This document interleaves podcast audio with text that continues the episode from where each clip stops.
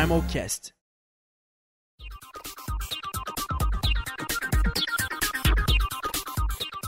Olá, eu sou o Bruno Garofalo e esse é mais um episódio do Primalcast, o podcast para te ajudar a entender um pouco mais sobre os comitês do Mini ONU 2018.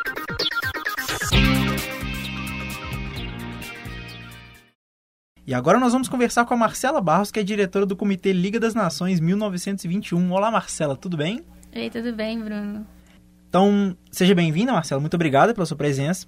Esse comitê tem como objetivo reproduzir as discussões ocorridas no Conselho da Liga das Nações no ano de 1921 e será de extrema importância para os alunos que se interessam por história. E agora a diretora vai responder algumas perguntas sobre o tema para nós. Marcela, quais são as maiores dificuldades que vocês vão encontrar durante os debates? É, todo comitê histórico ele tem uma particularidade, que é tentar tirar a visão do futuro, porque a gente já sabe o que aconteceu. Então o delegado ele tem que tentar se imaginar no contexto da época, com base no que a gente escreveu e está no guia, nos posts do nosso blog, é, a imaginar como que seria na época a visão, por que, que eles fizeram aquilo. E às vezes nem sempre ele vai concordar porque ele vai pensar, ah, no futuro se ele tivesse feito desse jeito teria mudado, mas é um comitê histórico. Então, na época e com base nas informações que ele tinha disponível, ele achou mais prudente tomar um certo caminho, que a gente no futuro pode ver que nem sempre é o que a gente concorda.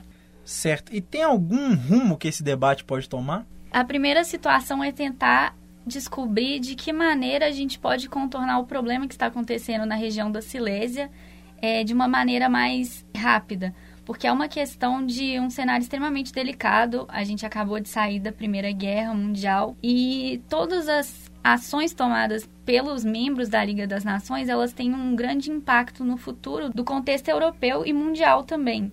Então, esse é um dos maiores desafios. E a outra questão que pode aparecer também nos dias é como que vai fazer a população da região aceitar porque a maioria da população local é germânica, mas uma minoria polonesa não aceita ser parte da Alemanha.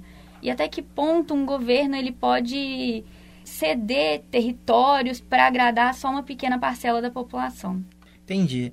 É, entrando um pouco mais no tema do comitê, você acredita que questões de nacionalismo e vida estável em regiões de conflito vão ser abordados? Eu creio que sim, porque uma das questões é tentar trazer estabilidade para a região e tentar evitar que esse nacionalismo polonês emergente torne a situação tão grave que ocorra um novo conflito na região. E sobre a situação territorial mundial após o fim da Primeira Guerra Mundial, o que, você tem para me dizer?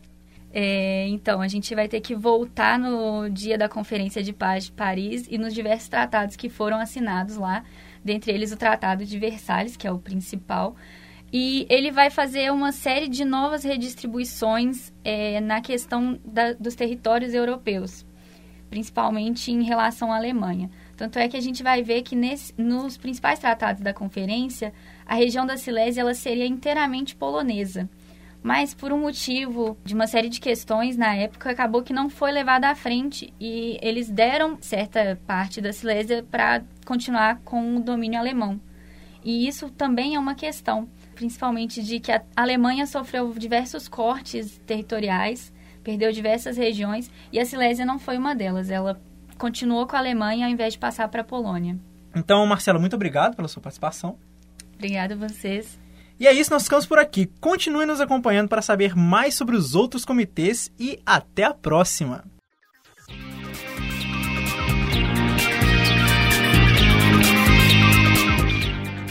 Esse podcast foi produzido pelo Comitê de Imprensa do 19º Mini ONU, com a ajuda do monitor Rafael Coutinho e locução de Bruno Garofalo. Apoio técnico do Laboratório de Áudio da PUC Minas, Campus Coração Eucarístico, Belo Horizonte, setembro de 2018.